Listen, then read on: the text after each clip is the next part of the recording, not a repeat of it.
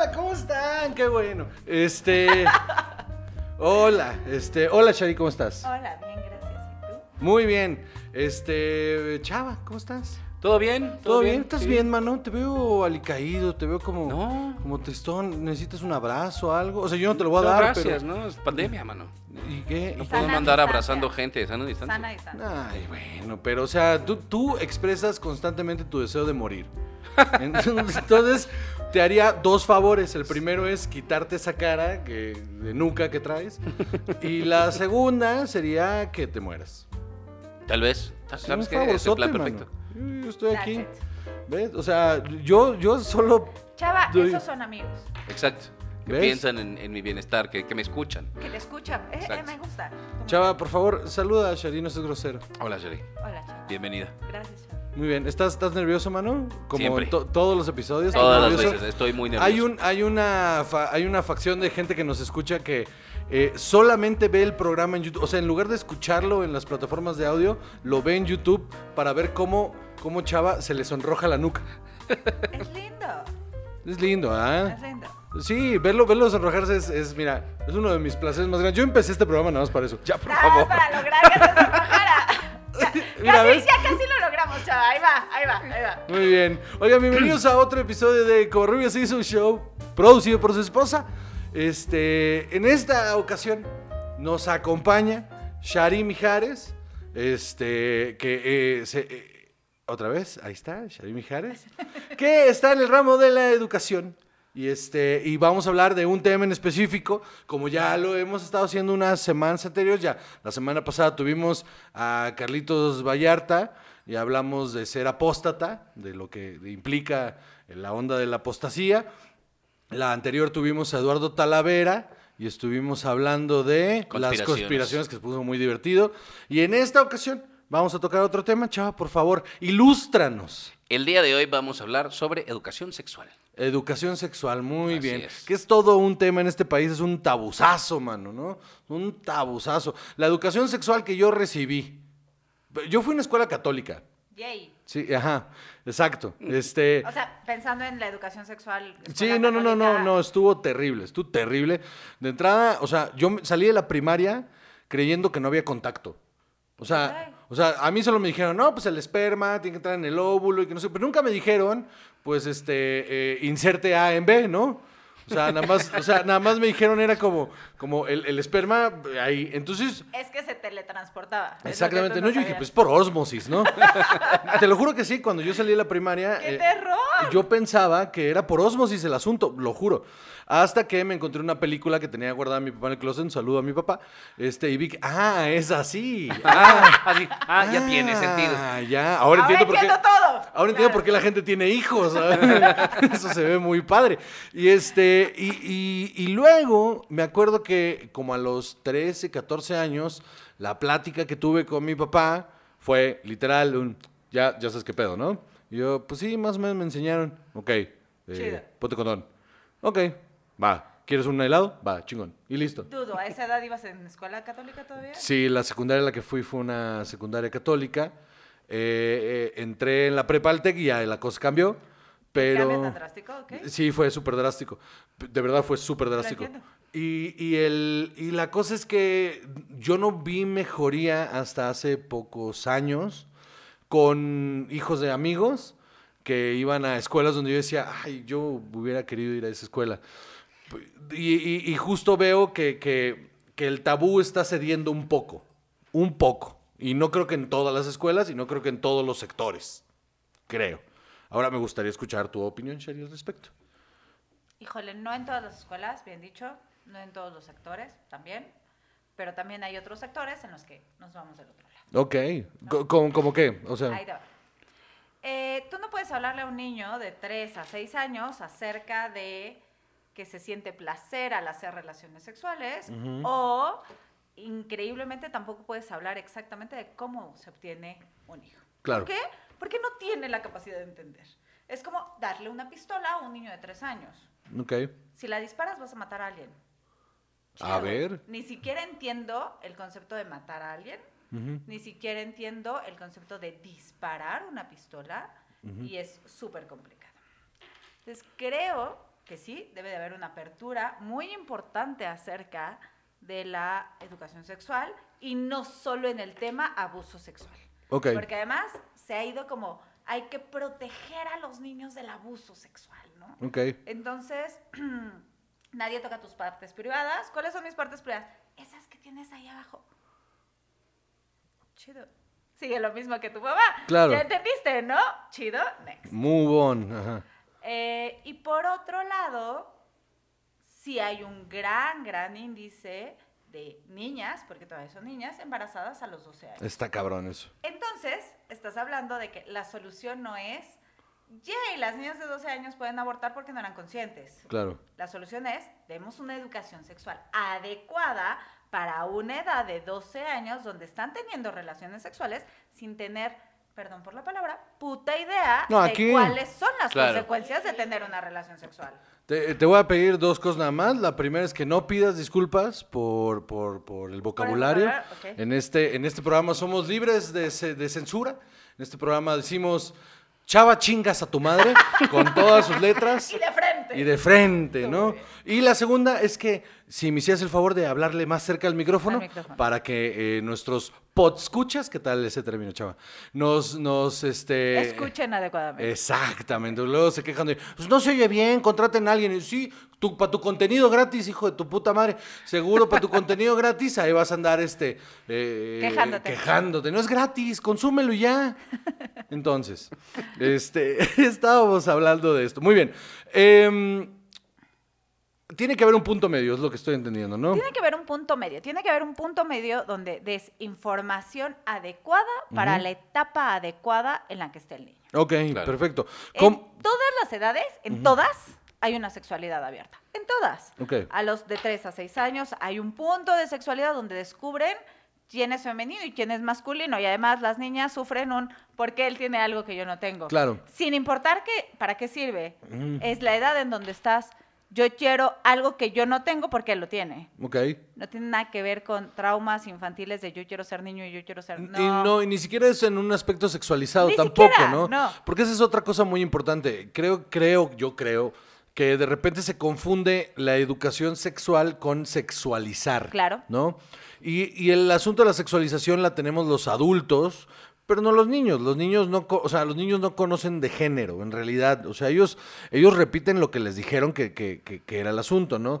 Y a mí me llama mucho la atención, por ejemplo, yo leí, leí mucho al respecto, junto con, con Dev leímos mucho al respecto, sobre este, este rollo de que los niños realmente no reconocen género hasta cierta edad. Entonces, que es muy sano en el hogar eh, no construir, no darle roles de género desde niño a, a su- o a sus pertenencias, por ejemplo. O sea, decir, eh, el balón de fútbol es de niños. Claro. Las muñecas son de niñas. Y es como de, no, no, mano, ¿quieres jugar con una muñeca? Juega con una muñeca. ¿Quieres mañana jugar con un balón? Juega con un balón. Este, ¿Te quieres poner un vestido? Pues ahí está un vestido y, y, y- y no lo ponemos. O sea, pero no, pero no, no en el sentido de decirle... eh, no crearle un pedo de no pertenencia, sino más bien como para qué empezar a sexualizarlo desde pequeño. Es que ese es el punto. Creo que, es, creo que tocaste muy bien el punto. No quiere decir que sexualices. Una cosa es género y otra cosa es sexualizar. Ajá. Las muñecas no son para las niñas y los balones no son para los niños. Punto, se acabó. Ujú. ¿no?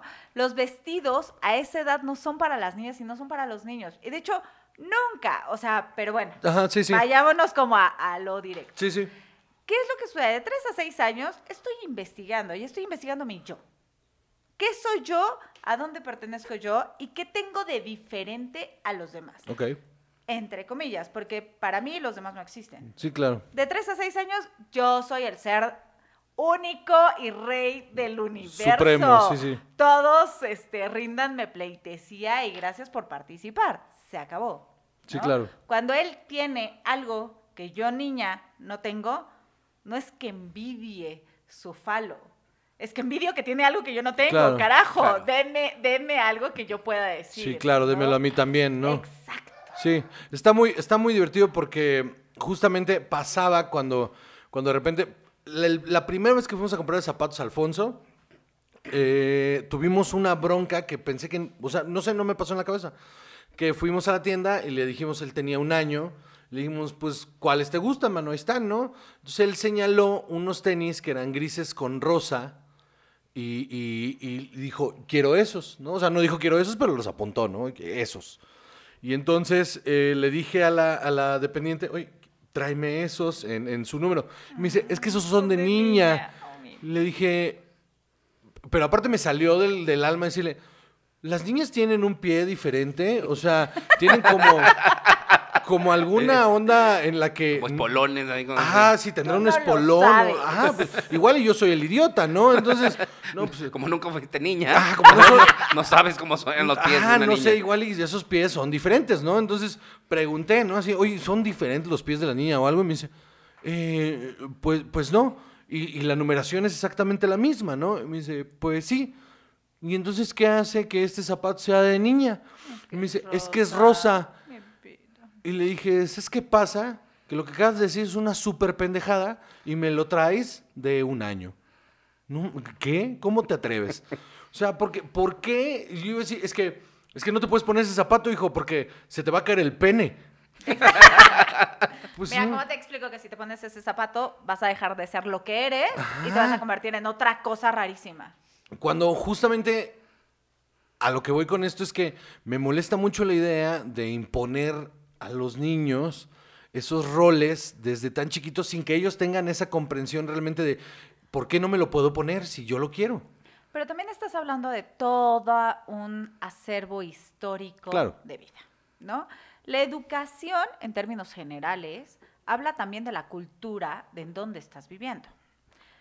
La Ciudad de México es completamente diferente a si te vas a la ciudad de Puebla. Ah, sí. Es completamente diferente que si te vas a Mérida, ¿no?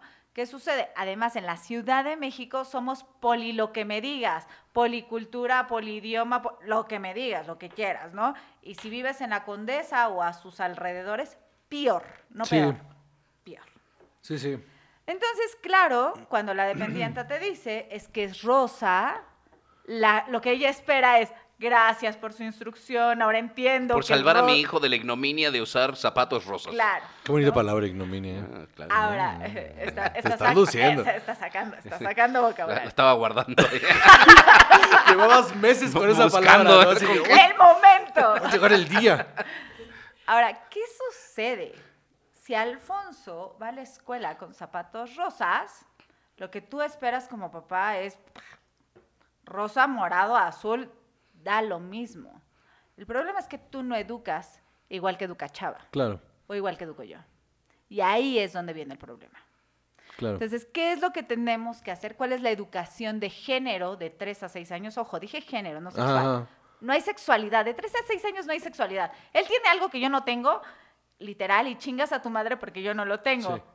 Egoísta. Se, se a- bien, feo. y, a- y además no me lo prestas, ¿no? O sea, Sí, no sí. es algo que te vas a Sí, o sea, prestármelo. si te lo quitas y me lo prestas y luego a ver si te lo regreso. Exacto, pero no, no, no se puede, ¿no? No, pues no. Entonces, ese es el primer tema, ¿no? Y entonces llega a la escuela Alfonso con zapatos rosas. Puede ser que no le diga nada, puede ser que le diga, ¡y trae zapatos de niña! Y entonces lo que tú tienes que hacer como papá es darle las herramientas para que Alfonso diga, ¿y por qué son de niña? La respuesta que esperas, como bien dijo, hizo la dependiente en decirte, porque son rosas. Y ¿Y luego? Es Sí. que el rosa es un color de niña. Dicho por... Mi Ah. papá lo dijo.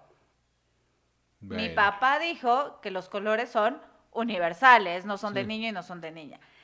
Esa es la diferencia en género de 3 a 6 años. Claro. Los niños no van a entender si es rosa de niña. Chava escribió todo Ah, con sí, rosa. todo. o su- sea, la, es la- es la pluma de la verdad. es justo decirte que igual y, y quién sabe. ¿no? Chava usa pluma de niña todo el tiempo.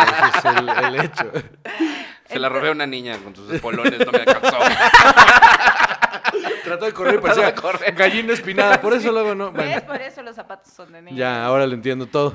Entonces, como que ahí va la educación. La educación de género no solo va en la escuela. La educación de género va desde casa y más de 3 a 6 años. Claro. Porque en la escuela yo no te voy a enseñar que eres niño o niña. Probablemente te invito a que veas algunas diferencias y ni siquiera. Los niños entre los 5 y los 6 años empiezan a ver diferencias y empiezan a si quiere interesarse por otros. Ni siquiera si eres niño o niña, por otros. Sí. Ah, nunca te había visto. ¡Ja! Tienes, y empiezan a buscar, ¿tienes algo diferente a mí? Claro. Y entonces los niños se investigan. ¿Tienes dos orejas? Tengo dos orejas. ¿Tienes una nariz? Tengo una nariz. ¿Tienes esto? No tengo eso, ¿no? Claro. Pero es, de verdad, la cantidad de veces, ya no, porque ahora es súper, a eso voy, no a los extremos, que los niños podían bajarse los pantalones en kinder para descubrir, mira, yo tengo un pene, tú tienes un pene, y que la niña dijera no, eran infinidad de veces. Claro. ¿Por qué? Porque se están descubriendo, es la etapa de hacerlo. Sí, sí. Ahora vete al otro extremo. Ahora que un niño se baje los pantalones en kinder, algo está mal con el niño. Sí, claro. Yo tengo una, un recuerdo cuando, hablando justamente de esta situación de género, cuando yo estaba en el kinder, en, en esta escuela católica, Tú muy bien. eh, había dos situaciones que les, que les empezaron a preocupar, que aparte fueron un problemón, que ahora las veo y digo, esta gente, eh, esta gente, está- esta gente no debe estar educando a nadie. El- el- de verdad, porque el, el primer problema fue, Espera, espera, espera. ¿Tu escuela sigue existiendo? sí, Qué susto. sí, sí, sí. Next. No, y deja Ese es el problema. No, y, y deja Ese tú. es el problema. No solo sigue existiendo, es una de las escuelas más populares y, o sea, y de, de, de- de mayor renombre en, en- en Tampico. Es, es una, es una, es, es la escuela. O sea, y. Si y- quieres que tu hijo sea Ajá, o sea, si- alguien en la vida, Si quieres que tu hijo sea alguien en la vida, hay dos escuelas. Una es de, de, de monjas y la otra es de padres jesuitas. Y esas son, eh, esas son las escuelas. Y, eso, y lo ves, tú vas a Tampico y ves las, las esferas de poder, si quieres, pues eh, es gente que fue a esas escuelas y ves las actitudes y la manera de pensar y, híjole, qué, mie- qué miedo que eso es lo que está permeando la sociedad. El- uno de los primeros problemas fue, yo descubrí la manera, eh, y por eso mi hijo es, es mi hijo, descubrí la manera en la que eh, había una niña en el salón que le gustaba, yo tenía como un intercambio con ella, no, no, no recuerdo de qué era, pero ella hacía mis tareas y, bueno, no es cierto, eran, eran cuatro o cinco niñas que hacían mis trabajos. ibas en kinder. Iba en kinder. Santa madre. Tenía cuatro años. Eh, Desde, porque en kinder te dejaban tareas, pero ok, sí. No, no, no, no, eran los trabajos en clase, ni siquiera eran tareas. Ah, ok, Eran peor los, aún. los trabajos en clase, Claro. e- ellas los hacían por mí, era un grupo de cuatro o cinco niñas que lo hacían por mí, a cambio de que yo en el receso me sentara en el círculo con ellas a comer. Porque yo era el único niño que se sentaba con ellas en el círculo, los demás iban a jugar fútbol, teníamos dos recreos, entonces en el primer recreo me sentaba con ellas a comer y en el segundo recreo jugaba fútbol. Y yo supongo que se la pasaban muy bien conmigo porque me hacían los trabajos para que eso siga sucediendo. Entonces un día me cacharon, Eso ¿no? explica tantas cosas Uf. en tu vida, Juan José. Pues sí. Este, y, y- y me cachan, me cachan y... Pero, espera, espera, ¿te cachan qué? ¿Sentándote en el centro? Ajá, sentándome con las niñas. Mi vida, te Eh, cachan. eh, o sea, era Ajá, como, exacto. como algo malo. Fue un problema. Ese fue, fue uno de los problemas porque yo llego a casa un día con un puedes mejorar. Con estos sellos eh, Qué lindo. espantosos, ya sabes, estos sellos que aparte te creaban un, un pedo.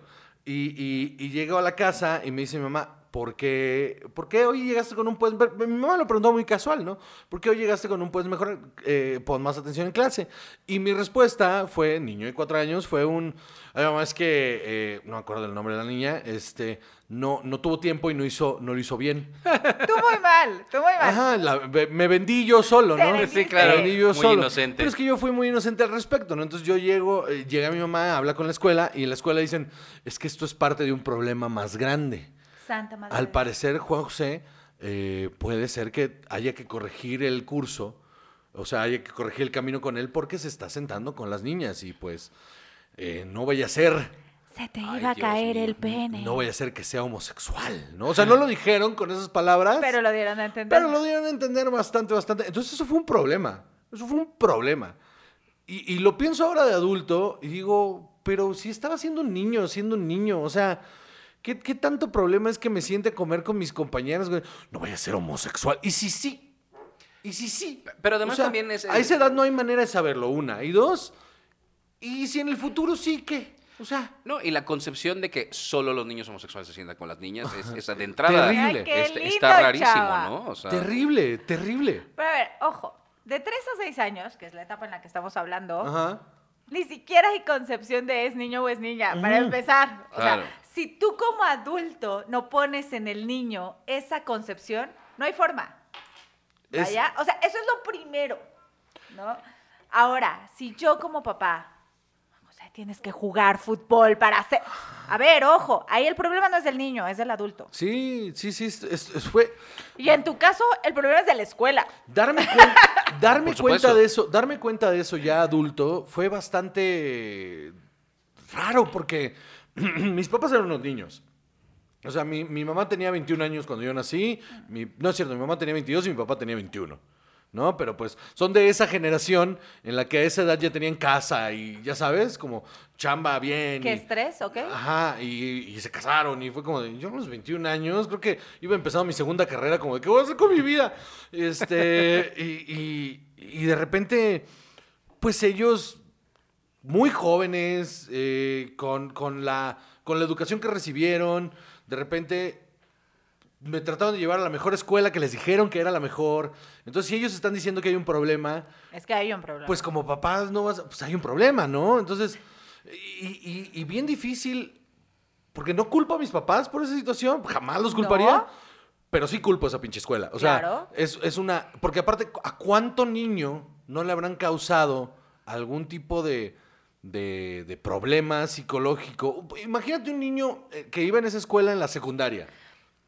No, no, ya te ves demasiado. O sea, ya estás hablando de otra etapa completamente. Mi pregunta sería, ¿qué hicieron tus papás? Eh, mis papás, eh, creo que, creo que a mi papá le dio risa. ¿Ok? Mi mamá como que medio dijo, mi mamá me acuerdo que sí dijo, ok, me estoy enfrentando ante un cabrón. O sea, Ah, es- esto, esto, Tu mamá muy bien. este niño es un cabrón. Entonces hay que tomar medidas al respecto de que es un cabrón. Hay que, hay que checarlo. trabaje. Hay que checarlo mejor. Ajá, hay que checarlo. Pero justo lo que acaba de decir Chava es real. O sea, el problema ahí no era que te sentaras con las niñas, cariño. El problema es que tu cabronés iba a que no trabajabas y hacías que los demás trabajaran supuesto, cambiando sí, claro que sí. intereses. O sea, ese era el problema. Sí, que, que- que, ojo, yo no lo veo como un problema.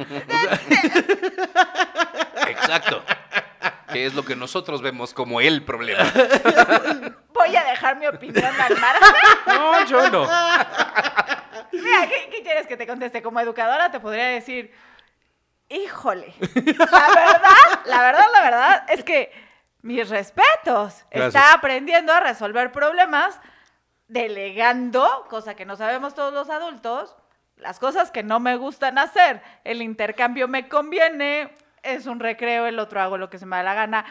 De- voy a dejar mi, mi, mi idea al margen, se acabó. El- No el- le promuevas. No, no, Bueno, pues es que- hasta ahí. Pero sí es algo que llevé a la vida adulta. O sea, sí, es, me- o sea, es algo que llevé a la vida adulta al grado en el que en una fiesta con unos amigos, de repente eh, los hice ver del, del problema junto con Def, justamente. Este, y, y ahí solito yo me metí el pie otra vez, ya de adulto, en el que tengo, tenía un sistema al que yo le llamaba pasar el problema. Entonces, sin que alguien se diera cuenta, yo hacía media conversación, no, y no sé qué, no sé qué, no sé qué, y de repente así les daba cosas en la mano que yo ya no quería tener, y cuando volteaban ya tenían las cosas en la mano y era como... como ¿En qué momento pasó "Shh, esto? Te acabo de pasar el problema. Entonces, se los, yo, yo sincerándome con mis amistades y mi pareja, les conté de, de esto que hacía, y entonces empezaron a poner atención, y, y- y ya no me ya dejaron... no fue tan fácil pasar el Ya no pude pasar el problema. De hecho, me lo empezaron a aplicar ellos a mí. Ellos muy bien. Me empezaron a pasar el problema ellos a mí, ¿verdad, mi amor? E- ese es el problema, o sea, Bolo, o sea, ese es el problema, ¿no? ¿Hasta dónde tú como padre de familia vas a permitir? Ahora, cuando nosotros éramos chicos, pensando que somos contemporáneos, Así lo somos. la escuela y el maestro tenía la razón absoluta, porque tú, padre de familia, eras nada para poder opinar acerca de la educación de tus hijos. Claro. Ahora estamos justo del otro lado, o sea, no, no, no, no en punto medio, estamos del otro lado. Lo que diga la escuela será verdad, sí o no, dependiendo de lo que yo piense de mi hijo. Claro. Habemos una infinidad de clases de padres de familia, ¿no? Hay los ciegos, que no importa lo que digas, mi hijo es guapísimo, es el más inteligente, es el mejor del mundo, es un dios, deberías de pagarme tú a mí por tenerlo en tu Por verlo ocho horas al día, sí, claro. Güey, te estoy dando el privilegio, ¿no? Está la otra parte que, sí, sí, sí, lo que me digas y tienes a la mamá en el celular o al papá en el celular y no están poniendo atención en nada de lo que te digo, porque la escuela tiene la obligación de educar a mi hijo. Educar a mi hijo. Claro. Ellos aplican en toda la extensión de la palabra. Valores, moralmente, académicamente, todo, ¿no? Eso es también peligroso, ¿no? también es muy peligroso, porque además la única realidad es que si yo tengo 6, 8 horas con tu hijo, eh, horarios extendidos de 8 a 5 de la tarde, y el resto del tiempo, ¿Quién Sí, lo educa? claro. No, no, no hay nadie. Por, e, exacto, por eso, ¿qué aprende entonces, no? Y, Eso, eso y qué sí. tipo de valores está absorbiendo del contacto que tenga con lo que haya. No, Porque aparte es el tipo de persona que dice, bueno, pues ahí te lo dejo, tú te encargas, y luego cuando viene con ideales, eh, si quieres, morales o éticos que no están de acuerdo contigo, dices, óyeme, eso no es lo que a mí me gustaría para mi hijo, pues enséñaselo, o sea, enséñaselo tú. Porque además son la clase de padres de familia que, ok, sale de la escuela, pero además de ahí nos vamos al taekwondo Claro. y de ahí nos vamos al karate para que se canse y ya llego, lo baño y se duerme. Claro. Y espérate, nunca tuvo una idea siquiera de lo que es una familia. Sí, sí. La idea más cercana a familia es la escuela. Sí, claro. Entonces, ojo, la escuela no tiene ni la obligación ni la formación real para dar una educación ni de género ni sexual Ok. Puedo abrir el camino. Puedo decir, por aquí vamos. O está pasando esto, tú que ves en casa, como padre de familia. Vuelvo a lo mismo. Y más en la Ciudad de México, no todas las escuelas son iguales, no todos los padres de familia son iguales. Claro. Y un punto clave de la educación debería de ser comunicación.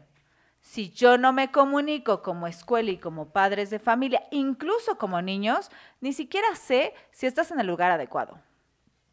Claro. Si yo soy un militar donde lo que yo se digo se hace y tienes tres segundos y lo meto a una escuela, vamos a poner Waldorf, donde la idea es, y lo pongo muy entre comillas porque no es así, hacen lo que quieren, el niño toma decisiones, un Montessori, obviamente no va a pasar. O sea, el niño va a tener una educación en casa y va a tener otra educación en la escuela. Claro, Por Bye. supuesto. Ya. Tiene que ser integral casa y, y- y- y escuela, ¿no? Sería lo óptimo, siempre y cuando tú como padre de familia te preocuparas por dónde estás metiendo a tus hijos a la escuela. Claro que y sí. no como tus papás que dijeron, Esta es la es mejor, la ¿no?" mejor, ahí va, sin importar o sin llover, qué es lo que la escuela le va a transmitir a mis hijos. Claro. Pero también, o sea, hay, hay, hay un problema en cuanto a decir, ok, los padres tienen, yo diría, la responsabilidad de decidir sobre la escuela de sus hijos y pensar qué escuela también está cerca a los valores que yo quiero para mis hijos. Claro. Hay eh, de repente organizaciones que quieren opinar sobre la educación de todos. Eh, en cuanto a este, esta idea de que haya una educación de, de, eh, sexual con eh, información sobre género y, y- y muchas otras cosas, hay una organización que se llama Red Familia que dice al respecto. Resulta perverso que a niños de 4 o 5 años la SEP les esté metiendo estas ideas en la cabeza. Híjole. A esa edad son moldeables. Esto provoca desequilibrios emocionales y un incremento en embarazos entre niñas adolescentes porque continuamente les estás hablando de sexo y más sexo, Claro. a pesar de que se les recomiende usar condón. Ok, eh, nada más dime, dime una cosa. Debes de tener... De- no, no, está. Imagínate nada No, no, más debes de qué peligroso Tiene... Antes de continuar, eh, em, ¿cómo se llama? Red Familia. Llámame loco. Y, igual y llámame un, un- un soñador. ¿Esta organización tiene alguna afiliación de católica? No exactamente, pero sí son de corte conservador. Sí. Ajá, y sí, y sí hay como A ver, ojo. tendencia. Ok. Hay tantas cosas que decir al respecto. ¿Cuánto Por tiempo favor. tenemos ese programa? El Decía. que tú quieres. Date, por favor. A ver, ojo, no puedes comparar la educación sexual o de género que le das a un niño de 3 a 6 años con la educación sexual o de género que le das a un adolescente. Ojo, ya estamos hablando de otra cosa supuesto. a los 12 años. Primero. Segundo, ¿qué pasa? La SEP es la Secretaría de Educación Pública que en México nos rige. Nos guste o no nos guste, tu corte vaya con la SEP o no vaya con la SEP. Si quieres tener una validez oficial en México, tienes que estar incorporado y tienes que seguir los programas. Puedes darlos como a ti se te dé la gana, pero los tienes que dar. Sí, claro. Cúmplelos. Ojo, ¿qué sucede? Hablar de género o de sexualidad con los chicos de 3 a 6 años no es de a gratis. En México, el índice de abuso sexual para niños de 3 a 6 años es altísimo, es irritante, es para ponernos a chillar todos juntos. Y no estoy hablando de niños de clase marginada o niños de una clase alta pudiente. Estoy hablando en general. Sí. Tengo aquí un dato que dice que de la encuesta de cohesión social eh, para la prevención de la violencia y la delincuencia, ECOPRED, del 2017, publicó que en niños de 12 a 17 años, 5.1%, ah, o sea que a mí me suena hasta abajo incluso, eh, han sido víctimas de eh, tocamientos, violación y estupro. A ver, ojo, ese dato que tú tienes es los que se han Ah, detectado. exacto, porque sí. es una encuesta, Sí, sí. además. No, o sea, está... Sí, no, no creo que sea una cifra que No, no, no, se me refleje la realidad está de... Muy grave. O sea, hay- Que incluso 5% ya es escandaloso. es altísimo, Y pero. yo de hecho pero- estaba justamente cuando, cuando empezó, eh, o sea, parece que voy a hablar de otro tema, pero no. Cuando en, en redes sociales empezaron con el movimiento del Me Too, vi una, vi un, un, un tweet que desencadenó una cadena en la que, perdón, em, ponía una chica diciendo, ¿cuánta, este, por favor, cuenten a partir de aquí su historia de cuando abusaron de ustedes siendo niñas? Y me quería, me quería volver, o sea, de verdad, me, estuve varios días súper, con un conflicto horrible de estarme dando cuenta de todas los, eh, las situaciones por las que pasan. eh, no, voy a poner en- en general, pero sí, o sea, las niñas, niñas pequeñas que son abusadas por un familiar, que son en la calle, de- que van caminando por la calle y de repente llega alguien, les mete mano y sale corriendo. y es como, ¿cómo que es esto? ¿Esto es real? O sea, es, es- es- es- está bien, está muy loco. Está, está muy loco. Por eso creo que ese número me parece bastante eh, eh, pequeño. Por supuesto. Ahora, si tú vienes de una familia donde la homosexualidad, el sexo, tu pene, tu vagina, ni siquiera tienen un nombre como tal, Claro. y llegas y le dices, mamá, mi tío me hizo cosquillitas, la mamá lo primero que va a hacer es darse una angustia terrible y en segunda empezar a pensar, está inventando cosas. Está cabrón eso. Está Y- cabrón. Yo está confundiendo. Ojo, el punto, y de verdad, nosotros a- que ahora somos como la generación de padres de familias, no tuvimos una educación sexual. No. ¿Cómo pretenden que nosotros que no tuvimos una educación sexual, demos una educación sexual o de género adecuada? Sí. ¿Qué sucede? Todavía se te salen frases que tus papás te dijeron. Déjate ahí, que te estás agarrando, este, ¿no? Sí, claro. Sí, sí está. Por Eh, supuesto. el rosa, incluso, aunque no lo creas, de pronto dices el rosa es de niños y muchas veces de niñas y muchas veces lo dices por, güey, te ven muy mal si vas con una playera rosa a la escuela, o sea, porque piensas en lo que a ti te tocó. Claro, claro. Sí, es- está, está, está muy cabrón, está muy difícil, justamente porque eh, eh, el chiste creo que es no repetir patrones. O sea, el chiste es tener una conciencia completa de lo que está sucediendo y por lo menos no tratar de repetir los patrones que se repitieron contigo. Creo que eso es, eso es una de las partes importantes. Ahora, antes de continuar, porque sé que tienes ahí bastante información, Salvador. En rosa. Eh, Sí, por En supuesto, rosa, en sí. rosa, para que traes información de niña. Este, vamos a un pequeño corte y, y continuamos con esta plática que mira, este, muy bien. ¿Cómo, cómo te estás sintiendo? Bien, ¿Todo ¿Bien? ¿Todo bien? ¿Todo bien? sí, todo relax. No, todo Súper. bien, no, súper bien, súper bien, la neta. Estamos de- Ah, por cierto, sí. eh, Dev no te lo dijo porque se le olvidó, pero eh, no cortamos micros en el corte porque dejamos un poquito del audio ahí en el corte. O sea, solo para que sepas. Solo para que sepas que te siguen escuchando. Ajá, solo para que sepas que te están escuchando. eh, eh, para que no este. No, no vaya. Sí, pero, No eh, pero es- un. Ajá, es para que no haya exactamente. Sí, si vas a decir algo, ahí está el micro. Sí, yo sé.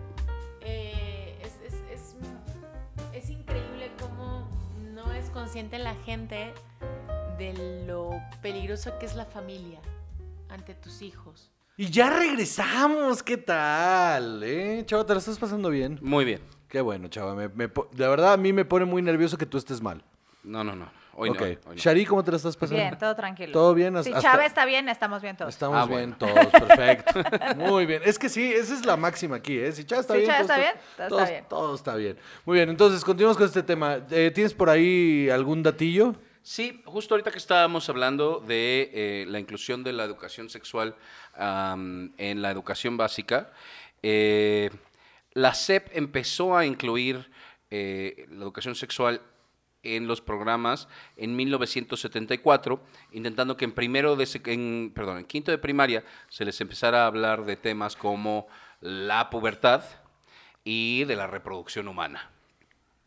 Eh, en primero de secundaria ya se les empezaba a también eh, eh, presentar situación de enfermedades de transmisión sexual y prevención del embarazo. En 1982 em- empieza ya, eh, o sea, primero era un enfoque nada más informativo, de esto hay, esto pasa y esto hay. En 1982 viene la crisis de eh, el SIDA, ajá, de, de- de ya enfermedades que, que ponen en riesgo grave la vida de una persona, eh, y entonces cambia el enfoque a ser uno preventivo y se habla ya de condones, de cómo se utilizan y de enfermedades de transmisión sexual mucho más serias. Y hasta 1994 eh, se empieza a incluir dentro de los planes eh, la diversidad sexual, la diversidad de género y los derechos sexuales y reproductivos. Ok. Entonces a nosotros todavía nos tocó un poco de periodo de transición ahí, eh, pues sobre estas cosas de diversidad sexual. Yo no recuerdo Yo que así me ¿no? hayan hablado de estas cosas en la primaria y menos en la, o sea, en la secundaria tampoco. Pero este o sea, pero tampoco es algo que no, no se pudiera hablar o que no se pudiera discutir, solo no se trataba realmente, se mencionaba. O sea, pe- pero, tú fuiste a una escuela laica, ¿no, mano? A mí Sí. no, a mí ni, ni por asomo, ¿eh? Híjole, mi experiencia es completamente diferente. Yo fui a una escuela Montessori, entonces no, no se habló como tal, meramente informativo, pero mi experiencia en secundaria sí fue muy divertida, no para mí, para mi papá. Un día en segundo de secundaria llega y mi mesa del comedor así atascada de condones, de condones de mujer, de pastilla. Y así lo primero que gritó fue, Carmen, ¿qué está pasando en esta casa? Pues me habían dejado un trabajo acerca de reproducción sexual y protección, ¿no? Ok.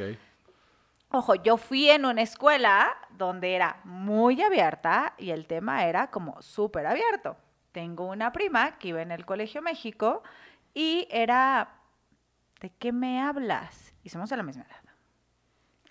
Obviamente, y vuelvo a lo mismo, la polaridad en México educativa, la brecha es enorme hablando de educación Todavía sexual. ahorita, Aún, ¿no? Claro. A mi mamá le pasó igual. Una vez este, le hablé al trabajo, le dije, fíjate que me encargaron que comprara yo unos condones, entonces pues no sé si puedas pasar de regreso. Mi mamá me dijo que por supuesto que no. Le dije, Claro. bueno, entonces pues le puedo pedir dinero a mis abuelitos porque yo vivía con ellos para ir a comprarlos y que me lleven. Por supuesto que no. Yo estaba eh, en segundo de secundaria. No te los van a vender y yo. ¿Por? ¿Por qué no a me ver, no los son cigarros. Ajá, Voy a comprar condones. Y le dije, bueno, entonces cuando tú llegues me llevas a comprarlos. ¿Cómo crees? Imagínate nada más, nos van a venir a decir que esta madre alcahueta te está llevando a comprar condones. Bueno, entonces, ¿qué hacemos? Ah, pues consiguió que mi tía mandara al chofer Santa a comprar los condones para que yo los pudiera llevar a clases, porque en mi equipo del laboratorio de biología eh, eh, eran tres niñas y yo.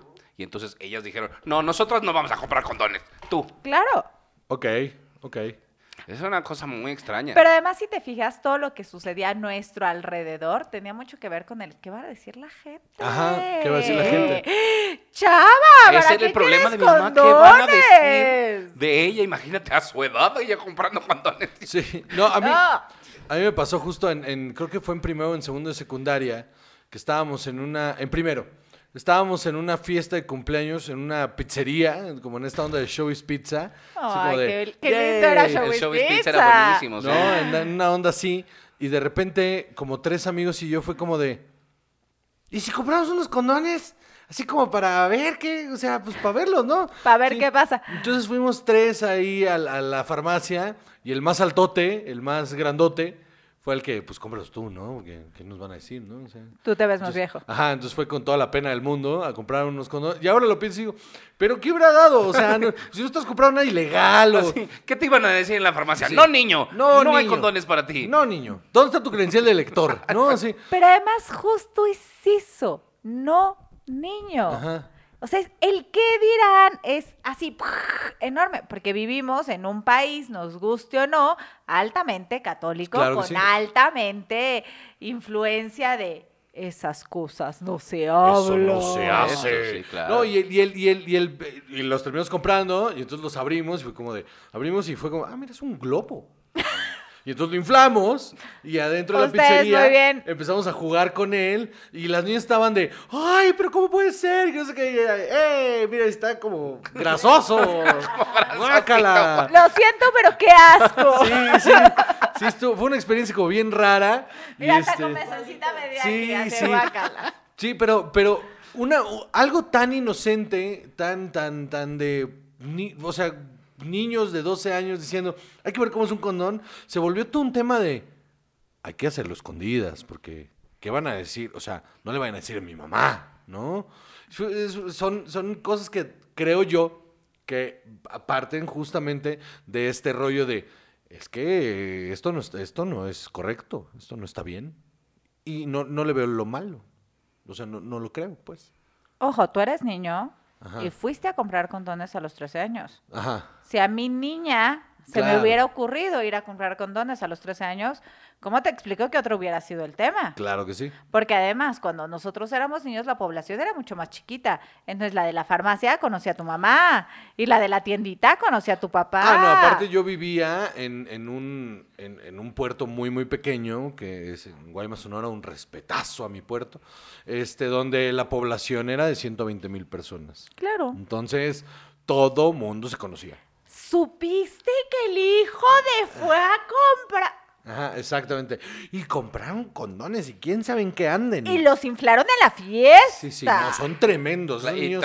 imagínate. Ya no hay que invitarlos fiesta. a las fiestas porque, ay, Tú qué- no sabes lo que Pero pueden además, llegar a o sea, tam- también qué, qué chistoso eso, ¿no? Porque además no hay acto más inocente que, que estén jugando con los condones como globos. No hay Ajá. acto más inocente que lo primero que piensas cuando veas un condón es decir, ¡ay, es un globo! Ajá, Sí. exacto. Y porque, fíjate, qué cagado un globo con una puntita ahí, Y, ¿no? y- y- Estaba lo que dices lo rosito. de asco, Estaba claro. rosito, ¿no? Sí. Lo siento, guácala. Sí, sí, eh, eh, pero, pero eso, pues, o sea, la falta de... mm, Porque ni siquiera creo que la información estuviera completa. O sea, como dices, Claro era no. informativo. Ni siquiera era información completa. Era, o- o- otra vez, regresando a este pedo, de cuando, a mí, cuando yo salí de la primaria, osmosis, es porque no me dieron la información completa, porque en esta escuela católica dijeron, ¿cómo le vamos a decir a los niños que tienen que meter su pene en una vagina? Por Dios, jamás. A mí la educación, eh, eh, esa, esa plática me la dio mi mamá tratando de evitarla a toda costa, me la dieron en eh, una catequista.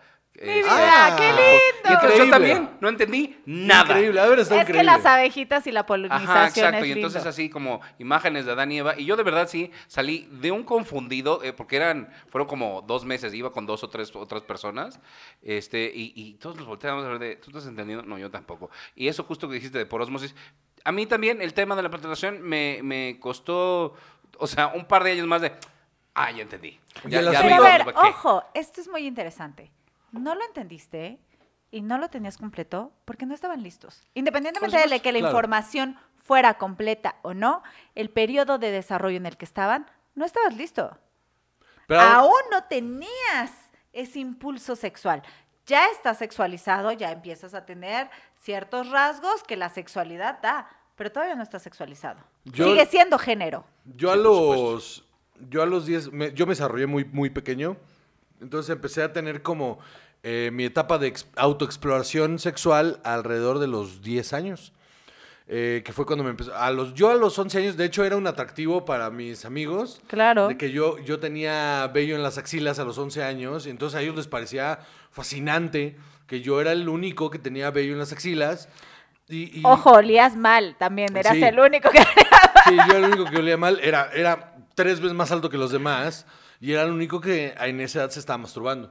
Pero también toda esa, toda, todo ese tema de la autoexploración sexual a mí me causaba mucha vergüenza. Claro. Hasta, hasta que en la preparatoria, cuando ya entré en una prepa eh, mucho más decente, se me, se, me, se me hizo saber que no tenía nada de malo que yo estuviera eh, a prueba y error con mi propio cuerpo, ¿no? Mientras fuera No te iban a salir pelos en la mano. Ajá, ajá, que no estaba No mal. te ibas a quedar ciego tampoco. Este, no, Ah, no, o sea, otra. o sea, desde los cuatro años yo, Sí, ya venías así. No tienen nada que ver. yo ya venía mal y lo- los pelos en las manos de repente sí me volteaban a ver como de, o sea, Si hay o no o sea, hay. hay callo, ¿no? Pero no hay pelo, ¿no? Y el callo era por el control de Nintendo, de todos modos me... Muy bien. Ajá, o sea, pero sí el, el, el- por ejemplo, entrando a esa etapa, este rollo de la autoexploración sexual, eh, es un tabuzazo enorme el que, porque, porque está mal visto por Dios,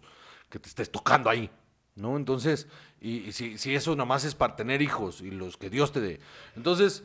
Tú y este, tu onanismo, Juan. Ajá, exactamente. ¿Cómo me atrevo a pasármela bien yo solo, no? O sea, y, y, y eso creo que va retrasando, retrasando. O sea, uno se tiene que, ya de adulto, tuve que deconstruirme bastante para entender que la sexualidad no era yo teniendo placer, sino éramos dos, ¿no? O sea, eh, eh, fue un trabajo de adulto que yo hice conciencia que a saber cuántos hombres adultos realmente tienen esa, e- e- esa deconstrucción mental.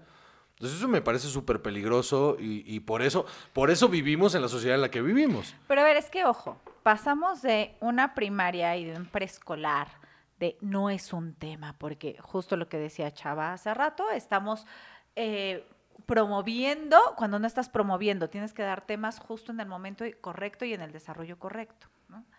A, no se habla nada, porque ¿qué va a decir papá Dios con estas cosas? A, no mames, ya llegué a la sexualidad, ya estoy adulto y ahora qué chingados hago. Ajá. Y además ya tengo contacto con el sexo opuesto o con el mismo sexo o whatever. Y entonces lo único a lo que llego es, si yo siento bien, el otro siente bien, porque Claro. chingados no. Claro. Ah, y a la misma, a la par y exactamente igual que yo. Claro, cla- ¿por, por qué no?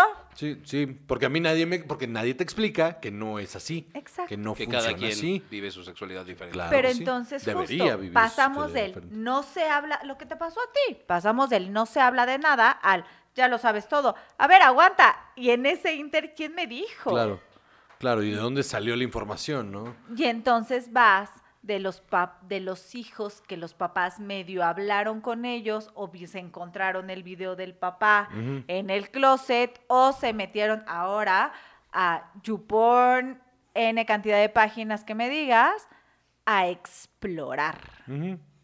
Y entonces en el explorar se pierde la información muchísimo. y no hay educación. Muchísimo, muchísimo. Se vuelve una cosa tremenda en la que después, te digo, de adulto, yo, yo no sé los demás, yo hice una, una exploración de autoconocimiento y decir, ok, que hay cosas que hay que reevaluar y reorganizar porque claramente tengo toda la información sesgadísima, ¿no? Entonces tengo que reeducarme para entender que eh, eh, pues el, placer eh, de- de- del, del femenino, que es el, el que a mí me atraía, eh, no está compuesto por, por este apachurro, apachurro, apachurro y me voy a dormir, ¿no? O sea, que es básicamente lo que uno hace de hombre, ¿no? Es como ¡ah! y te duermes, ¿no? O sea, ya, o sea, consiste de muchas cosas más, Qué ¿no? linda explicación. Es como concisa, ¿no? Pero ojo, a ver, es que, es que esto es muy delicado. No le puedes dar esa información a un niño de seis años. Ajá. No lo va a entender, no le va a interesar y además, ojo, literal, sí se puede traumar. ¿Por qué? Porque no está listo para No, no. recibir esa información. Pero no le puedes dejar de dar esa información a un niño de 13. Claro. ¿Por qué? Porque ya tienen una sexualidad despierta, porque las niñas despertamos de la sexualidad muchas veces, mucho antes que ustedes, pero además pues se vuelve un, espérate, yo tengo ganas, tú tienes ganas, ¿cómo le hacemos? O sea, Claro. ¿no? ¿Cuántas veces este, que quedé embarazada en una alberca? Sí, claro que sí. Sí, fui, fui a hacer pipí en el baño del club. Claro, y, y Y como es baño mixto, Ajá, este... estoy embarazada. ¿no? Sí. Pero además es, o sea, independientemente de todo lo tabú, independientemente de todo lo que se debe dar, es muy triste. Sí, sí. y la verdad, sí. entonces desencadenamos, desencadenamos en situaciones bueno como vino, ¿no? muy, está bueno el vino, como muy polarizadas. Sí. O sea, te vas a los súper feministas, te vas a los súper, todas son unas tontas, y del machismo es lo que debe de, de estar, y el punto medio, ¿dónde quedó? Claro. Y eso es justo lo que deberíamos de buscar con una educación. Ojo, educación, no malinformación, no te lo aviento y procésalo como quieras. Debería de haber un proceso muy específico y muy personal con cada alumno, porque cada persona se desarrolla de forma diferente, en tiempos diferentes, en su momento adecuado. Ok. Just- justo en esa idea eh, de, una educación sexual integral, lo que se pretende es que haya, eh, se cubran los materiales apropiados en los momentos apropiados y eh, los temas que más eh, se tienen que tratar en eso es, o sea, según varios estudios, según varias ideas, es el género, la salud sexual y reproductiva, la ciudadanía sexual, el placer, la violencia, la diversidad y las relaciones. Eh, y en ese tema de la diversidad, creo que es en el que estamos más atrasados. Sí, yo también creo que estamos flaqueando mucho en ese, ¿no? O sea, no lo sé. no lo sé porque yo no tengo contacto con, con- con adolescentes. Entonces, este, bien por mí. Este, Gracias todavía, sí. ¿no? Eh, no sé cómo estén las cosas. Eh, yo supongo que, que debería de, bueno, yo supongo que debería de a los, a los adolescentes debería de estárseles hablando de diversidad sexual. Creo yo. Yo creo, no sé qué opinas tú. Es que me encanta. A los adolescentes Claro, claro. debería de estarles, estarles eh, hablando de diversidad sexual. Claro. Y hay escuelas donde ya lo hacen. Qué bueno. Y hay escuelas donde, mamá, llegó un chavo y me dijo que quiere ser mi novio y nunca me preparaste para esto. La respuesta franca de la mamá debería de ser, yo tampoco estaba preparada para esto. Claro. ¿Y cómo lo vamos a manejar? Ambos. ¿Tú qué quieres? ¿Te gusta o no te gusta? Ojo. También se trata de centrar a los hijos o de centrar a los alumnos. No porque ser homosexual o ser transexual o ser cualquiera de estas nuevas opciones, por ponerle un nombre a nuevas, esté de moda, yo lo voy a hacer. Claro. Y además la adolescencia es un punto fuertísimo de la vida, donde puedes hacer cualquier cosa por pertenecer. Y si mis amigos son homosexuales, perdónenme, yo también voy a ser homosexual, seas o no seas. Y ahí es donde debería de entrar una orientación y una apertura hacia el tema. O sea, me, me por- pon tú, eh, eh, este, en el supuesto de- en el que justamente llega, voy a poner a Alfonso porque es el único ejemplo que tengo, llega de, No adolescente.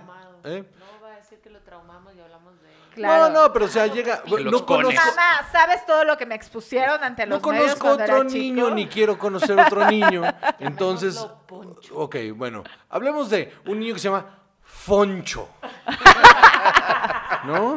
Que Y- no es Alfonso. No, no, y, y Foncho llega un día, en la, ya de adolescente, y me dice, no, Israel, ahorita no. Y me dice, oye, fíjate que llegó de este fulanito de tal y me dijo que se quería hacer su novio.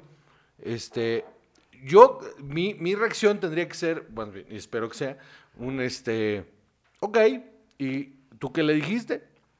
No, pues no supe qué decir. Ok, bueno, a ver, averigüemos primero. ¿Te, te, te gusta? O sea, ¿quieres que él sea tu novio? Pues la verdad, no, ya no sé, o sea, dependiendo de la respuesta, sería un, este, ok, pues si te gusta, mano, pues, pues, pues, y, crees que quieres tener una relación con él, que yo te recomendaría que no, que hueva, este, pues date. Pero si no, pues dile, oye, gracias, este, pero fíjate que, pues yo, o sea, no quiero. Y listo. O That's sea, it. Eh, eso sería como lo óptimo. Lo saludable. La- lo saludable. La pregunta sería es, Foncho, dijiste que se llamaba ¿verdad? Foncho. Foncho. ¿Y para ti qué es ser un novio? Ajá, también qué significa eso, ¿no? O sea, desde ahí, ¿no? Sí. Porque bueno, para mí que ser un novio en secundaria en mis tiempos, pues sales con alguien, vas al cine con alguien, a lo mejor te besuqueas con alguien, mamá, no veas este programa. este, no, pero por lo menos yo en secundaria, meterte mano con alguien o tener una relación, relación sexual con alguien en secundaria, en segundo de secundaria, No, era como algo No, no, No. fu- fuera de la realidad igual. ¿No? Pero además, sí, y, y- No, y- sí, y no, los no. pasos de una relación eran distintos ¡Claro! cuando nosotros éramos adolescentes. Ahorita eh, eh, el ligue y, y el- como tu detalle casi, ¿no? Tengo un detalle. por qué somos? ¿Qué No, no, es que sí somos? pasos. Somos galanes, somos... Somos crush, Ajá, este- o sea, son pasos que No- no existen te sabes el que meme. nosotros no vivimos nunca. No te sabes el bebé. El crunch en mi, en mi, en mi juventud era un refresco de naranja.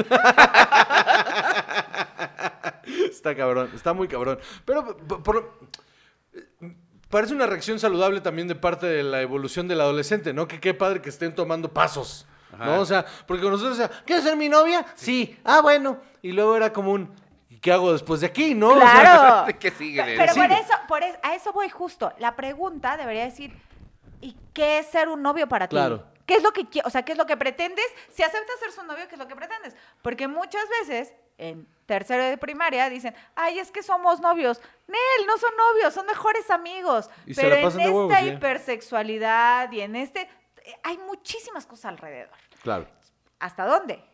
¿Qué quieres? ¿Qué buscas? Claro, ¿qué, qué vamos a hacer? Y en este tema de la diversidad y hablar de las etapas correctas para discutir ciertos temas con los niños, ¿qué hay de los niños que sí, eh, o como, como los niños trans que, que empiezan a decir es que este no es Mi eh, género. mi género? Yo creo que ahí te metes a un, a un tema muy médico. Ajá. O sea, la verdad es que hay, creo, y más en esta etapa temprana de la vida, seguro hay, seguro existen. Creo que te metes a un tema muy médico que yo no tendría capacidad para responder. O sea, no, no, no sé decirte cuándo sí y cuándo no. Claro. No, seguramente debe de medir niveles hormonales, no lo sé. Ojo, si tienes este caso, tienes que abrirlo como papá. Y además tienes que enfrentar al niño a la realidad que va a vivir.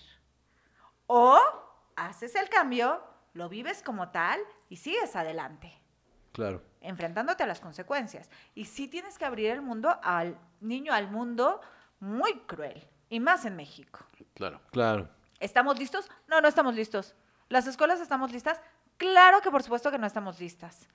Desde el punto de a dónde va a ir, a qué baño va a ir, al de niños o al de niñas. Y el niño termina yendo al baño de maestros. Sí, claro. Y entonces, lejos de ser aceptado o de sentirse parte de, se vuelve un relegado Señalado, social. ¿no? También. Claro. ¿No? Entonces, es un punto muy, muy delicado. Ojo, lo que sí me queda claro es que el porcentaje de este tipo de niños es chiquitito.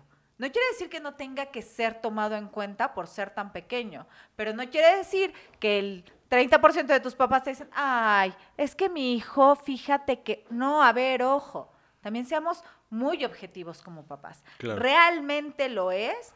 ¿O realmente el niño lo vio en algún lado, lo escuchó con esta apertura de las redes sociales y se le hizo divertido?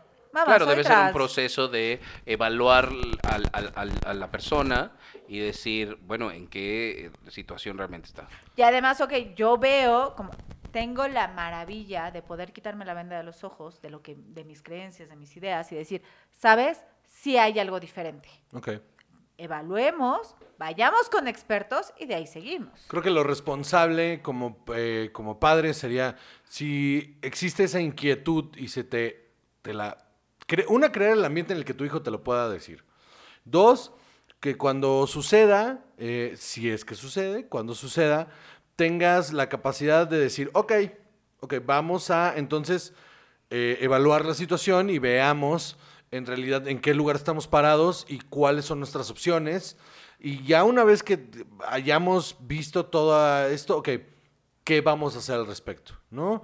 Siempre apoyando al niño, obviamente, y siempre poniéndolo en la me- mejor situación posible para que psicológicamente esto no sea un problema.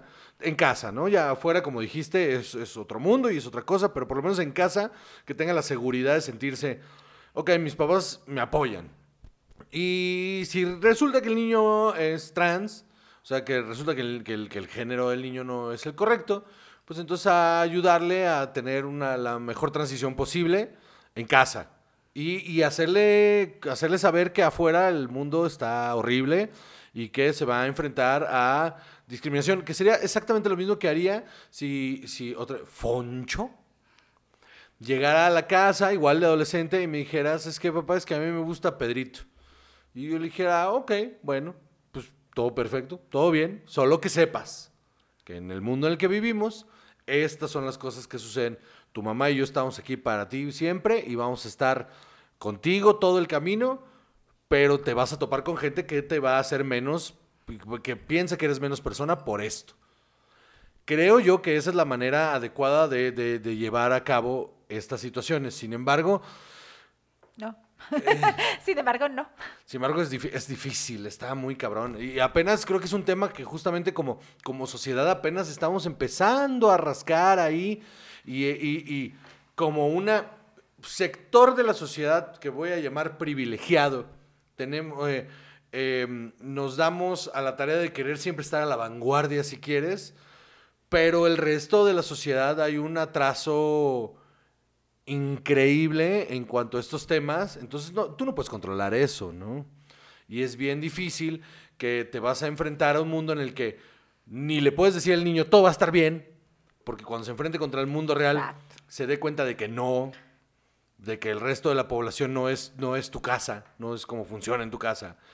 Son temas bastante delicados y que creo que eh, deberíamos de empezar a meterles más preocupación.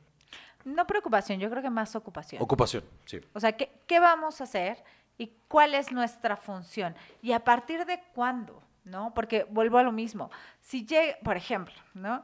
Llega el chiquito a kinder con el cabello larguísimo hasta la cintura, ¿no? Ajá. Y además es un niño güerito, este, muy bonito, ¿no? Que fácilmente a esa edad lo puedes confundir con una niña. Y no Claro. por mala onda. Volvemos a lo mismo. Estamos en una etapa de 3 a 6 años. Todos los veo iguales. Claro. Claro. ¿no? Y entonces el, el papá te dice, es que no quiero que le vayan a estar diciendo que es niña. Claro. Ojo, yo no, escuela, llámese cual se llame, desde la más chiquita hasta la más grande, yo no puedo controlar No. si a tu hijo le dicen que es niña o que es niño. Sí, no, no. No hay manera. Pero tú sí puedes controlar que tu hijo diga, no soy niña, soy niño, me llamo X". Sí, claro. Sí, de hecho, justo, justo, hemos vivido mucho. justo yo tuve esa conversación con Foncho, en la cual, este, que es otro niño que no es Alfonso, en la cual justamente traía el pelo, no, así no funciona, ¿verdad? Traía, traía el pelo, trae- pues a él le gusta mucho traer el pelo largo, siempre ha traído el pelo largo, es un niño muy bonito, entonces eh, ha pasado que de repente estábamos en la calle y, y entonces le dicen nena, o, o, ay, qué guapa, o no sé qué. Y al, y a- al principio él le causa conflicto y me preguntaba, oye, ¿por qué, ¿por qué me dice niña? Yo le decía, pues mano, porque este, aje- pues es, es- en, en el arque- en el arquetipo, tienes el pelo largo, estás muy bonito, pues la gente eh, ve de reojo y lo que ve es una niña. Dije, pero no está mal, o sea, no, no, no está mal porque no, porque tú, tú, tú quién eres, ¿no? Pues yo soy Alfonso y soy un niño. Ah, bueno, entonces, que, que- que te pase, no, no te están tratando de ofender, lo único que te están diciendo es que estás muy bonito. Pero a ver, ojo, si nosotros como adultos podemos confundir a un niño entre 3 y 6 años, entre si es niña y es niño, por Dios santo, entre ellos. Claro, También, claro, claro. claro, ¿de y no qué pasa estás nada. hablando? Y no pasa nada. Pero si tú fueras otro papá, Claro. y a Foncho le dicen, qué bonita niña, también está en la otra parte. ¿Cómo se atreve? Está usted ciega, es un niño. la va-". A ver, güey. No pasa nada.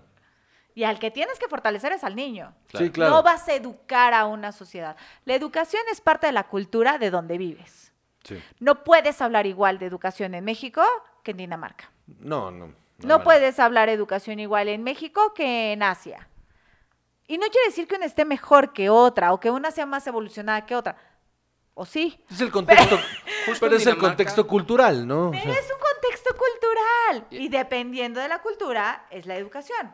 Acabamos eh, hace varios episodios de hablar de eh, una caricatura, una animación eh, danesa que se llama John Dillermand, que es un personaje que tiene un, un pene prensil e increíblemente largo que usa Prensil, a modo de herramienta y de este de todo, ¿no? Sí, sí, que la... Como, como la colita de un, de un mono en una caricatura, ¿no? Y que la, que la televisión, porque es televisión del Estado, la televisión del Estado Abierta. danesa, lo que están tratando de hacer con esta, bueno, aparte están La, la, está asesorada por eh, psicólogos y psiquiatras enfocados a educación sexual para niños y, y lo que están tratando de promover es justamente de enseñar a los niños pequeños a, desex- a- a no sexualizar eh, su, su pene o no sexualizar el pene y enseñarle que es una parte del cuerpo. Entonces por eso el, el apéndice del, del tipo es su herramienta, ¿no? Vuela y todo, así como helicóptero. Este, Chistosísimo. Está, y estaba muy entretenido. Y, y- pero lo que yo comentábamos ese día, que me pareció muy chistoso, es que justamente en, en la nota de, sobre esta caricatura, en países, eh, digamos, eh, de Más liberales, más más- liberales, la nota era como, mira qué curioso, hicieron esto. Y las notas en los países latinoamericanos y, y en Estados Unidos era como un, como un eh, caricatura de- para los niños con un pene. Ton, ton, Sí, era como, oh, ton. que es el escándalo, controversial caricatura. Y era, eh, nadie está hablando de controversia, mano. O sea, le están enseñando que, o sea, el, el- el fin de la caricatura es enseñarle que un dedo, o sea, que, que un dedo y su pene son parte de su cuerpo. O sea, que, que- que un ojo, la nariz, el pie, el pene, son parte del cuerpo. Y listo. Esa es la idea de la caricatura. Yo no sé cuál sea tu opinión al respecto. Yo tengo muchas dudas al respecto. Ok. ¿Qué pueden hacer ustedes dos con su pene? Yo. yo. Híjole. ¿Pueden vo- a ver, ¿pueden volar? No. No. Así como helicóptero. No. No, ¿Pueden no. prender una fogata? No. ¿Un, un asador? No, yo No creo lo he que no. intentado. ¿Lo han intentado? No, no, pero no creo. ¿Pueden domar un león? No, no he estado en la situación. O sea, una leona sí. Este, Tú muy bien, tú muy bien. A ver, ojo. Está padre y si tú lo ves como adulto, está divertido. Ajá. Vuelvo a lo mismo. Es una caricatura que va enfocada de 4 a 8 años, más, Más o o menos. menos. Ajá. Vuelvo a lo mismo. Voy a decir una palabrota. Y pasa y me, me- me cohibió. ¿Por qué carambas tú tienes algo que yo no tengo? ¡Qué injusticia! Claro. ¿Por qué? O sea, volvemos a... Porque de por sí hay todo un tema al respecto de por qué las niñas se sienten menos niñas y por qué mi papá quería tener un niño y yo fui una niña, bla, bla, bla, bla, bla, bla. Claro. ¿Para qué le echas más leña al fuego? Claro. Estoy de acuerdo. Sí, el pene está sexualizado. A esa edad no. Ujú. ¿Para qué haces una caricatura donde trates de quitar este mito que para los niños no hay? Ok. Hay un reportaje acerca de una psicóloga que dice que la verdad es que están tratando de focalizarse al respecto conforme los niños lo vieran. Ok. Los niños no tienen una capacidad a esa edad para verlo de alguna forma. Lo van a ver a través de tus ojos, papá. Claro. Es decir, tu papá dices, qué cagado, ojalá pudiera hacer eso yo, ¿no? Híjole, estaría buenísimo que serviera de prensil en lugar de como una cola de mono. Ajá. La verdad es que es bastante inútil si te pones a pensarlo. Es como un dedo, una sí. nariz, es parte del cuerpo humano. ¿Para qué lo haces tan grande Claro. que haces un corto de dibujos animados? Hay mil formas de poder expresar lo mismo de una forma diferente. Ok. Ahora, no soy nadie, porque yo ni vivo en esa cultura, Claro. ni sé cómo piensan en ese lugar, ni sé qué tan polarizado esté. Sí me queda claro que si lo presentan en México, bueno. No. ¿Qué, as- qué asociación dijiste el otro día, hace rato? Red Familia. O sea, tendríamos un gran problema. Claro que sí. No, si aquí en México ese tema, olvídalo. Ahora, Imposible. si tú te pones a pensar como adulto, la neta, qué cagado. Está súper divertido. Está muy tiene, chistoso. Tiene varios nombres. Era John Dillerman, ¿cuál era el otro? John Williman. Williman. John Pinesman. Ese es mi favorito. sí, John también Pinesman. debería ser, Ajá. debería ser Y el nombre John. Winnieman. Winnieman. Está buenísimo. Y ojo, o sea, está padre. La, la temática está divertida, está cagado. Yo si fuera niño diría, güey, de verdad necesito que el mío haga eso. ¿No? O sea, no es mala onda. Sí, sí. Ojo, ¿para qué con niños tan chiquitos? Ese es mi punto de vista. Ok. Punto aparte. En México, no sé, en el resto del mundo, el 80% de las pruebas que se hacen a nivel psicológico y, psi- y psiquiátrico para ver si un niño es abusado o no es a través de un dibujo. Ok. ¿Cómo vas a diferenciar si el niño está dibujando una caricatura y algo que le parece chistoso de un abuso sexual? Claro. Eso está muy interesante. Porque además, una de las focos rojos es que el pene o el aparato reproductor sea muchísimo más grande de lo que es. Ok. Ok. ¿Cómo diferencias? Ok, eso Y es todo esta- un tema, ¿eh? Y estamos hablando de una red social, porque además si tú buscas en YouTube lo puedes encontrar. Claro, sí. Si tú como niño mexicano buscas, encuentras, lo ves, te parece divertido, porque además, disculpen, la caricatura es muy cagada. Sí. Esa es la palabra, es muy cagada. Te diviertas, te parece chistosa. Está, además, creo que vive con la mamá, o según entiendo, vive con la mamá. Entonces, como, como adulto dices, no chingues. O sea, y Con sigues viviendo con la mamá. Con O esa sea, cosa, ¿cómo vives con Exacto. tu y- mamá, no? Exacto, exacto. E- ese es el primer pensamiento que tengo. Que no está de gira en el mundo. Si, si el negro de YouTube se hizo Sí, famoso, claro. por Dios santo. Sí, ¿no? claro que sí. Pero Muy si bien. tú como niño mexicano lo ves de pronto llegas a la escuela y dibujas semejante cosa y se lo enseñas a la maestra, lo primero que va a hacer la maestra en la escuela que sea es Están, esto están es un foco este niño, claro que sí. Ok, ok, bueno. Yo no sé si sean igual en, en- Habría que, Todo el mundo. habría que investigar si No en. Dinamarca. No. Habría que investigar si en Dinamarca, si en. Dinamarca es así, porque lo dudo bastante si no sería súper irresponsable, ¿no? Totalmente. No sé si en Dinamarca, hace rato dijiste, el 5.8% de- en México está abusado sexualmente. Yo no sé cuál es el porcentaje en Dinamarca, sería interesante Hay que- saberlo. Hay que ver esos. No lo sé, hay muchísimas cosas, pero sí, de que está chistoso, está chistosísimo. Sí. De que hay mil formas de demostrar lo mismo que quiere la caricatura. De otra forma, también lo creo. Ok. De que desde mi punto de vista es un tanto irresponsable lanzarlo a nivel eh, Internacional. red ajá. social, o sea, no red social, red. Híjole, ¿no? A nosotros como adultos sí nos ponen a parir chayotes. Sí, la neta sí. Ok, muy bien. Pues bueno, Chava, despídete de Shari y de la gente, por favor. Muchas gracias, Ari, por venir. La pasamos muy bien, estuvo muy interesante. Y gracias a todos por escucharnos. Muy bien. Muchísimas gracias, Shari, por acompañarnos. Fue un deleite tenerte aquí. La verdad, este, he de decirles que yo estaba muy nervioso porque, este, porque me pongo muy nervioso. Pero siempre, siempre. este, pero ha sido una plática súper interesante y ha estado muy, muy, muy chida. Ahora, Shari. Para despedir el programa siempre eh, hacemos una eh, pequeña interacción con nuestro invitado. En este caso, se nos mencionó que tú eres buena contando cuentos. Espera, lo único que soy buena, ¿no te fijaste en toda la charla que hemos tenido? O sea, Tienes una voz súper melodiosa que atrapa bastante. La neta sí, la neta sí. Entonces, Shari, te vamos a dejar aquí con nuestro público, que es tu público, a que nos leas parte de un cuento de, de- de un niño que, por, por- que creo que vive en esta casa, no lo sé. Este, Parece em, ser. parece ser. Eh, y por favor, si pudieras leerlo a esta cámara, por favor. Este, pues adiós, amigos, nos vemos después. Bye.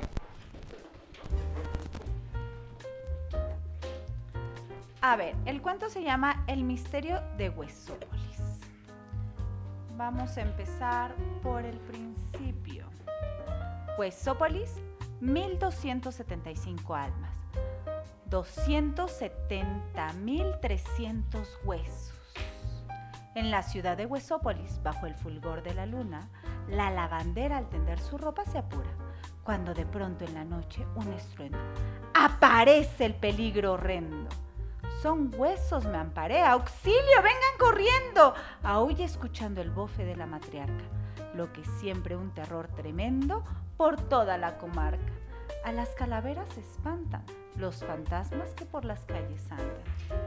Al detective Sherlock Huesos, la mujer horrorizada, patidifusa, le asegura no, no haber visto más que una forma confusa que se esfumó llevándose su húmero. Dígame, señora, ¿qué aspecto tenía? Hábleme, sin desenterrar su sentimiento de ese peligro horrendo. ¡Ay, era tremendo! Dientes largos como sables afilados y detrás de ellos un cuerpo macabro, latigando por el viento. Ociovif atiende la carnicería, el oso buco relleno. Negocio apetitoso donde todo Huesópolis compra. Filetes, escablopas, tibones, costillar. El carnicero se levanta temprano a aplicar el cuchillo, prepara la mercancía y llena el aparador. Esa mañana el alba gris lo va a dejar renguillo. Esto es tremendo, dice pataleando el carnicero estropeado. Si al menos se hubiese contado con el filete de tentempié, el señor Osobir, aún medio dormido, oye un gran ruido en su cámara fría. Y de pronto, ¡qué horror! Se halla cara a cara con el terror peludo. Pero esa fiera huyó con mi peroné. Cuénteme, carnicero, ¿viste tú a ese glotón? ¿Ese monstruo rastrero? ¿Ese horror pelotudo como león? Un carnicero, un moloso, algo incierto. Un demonio encubierto lleno de pelo que me arrebató mi hueso y me dejó patituerto.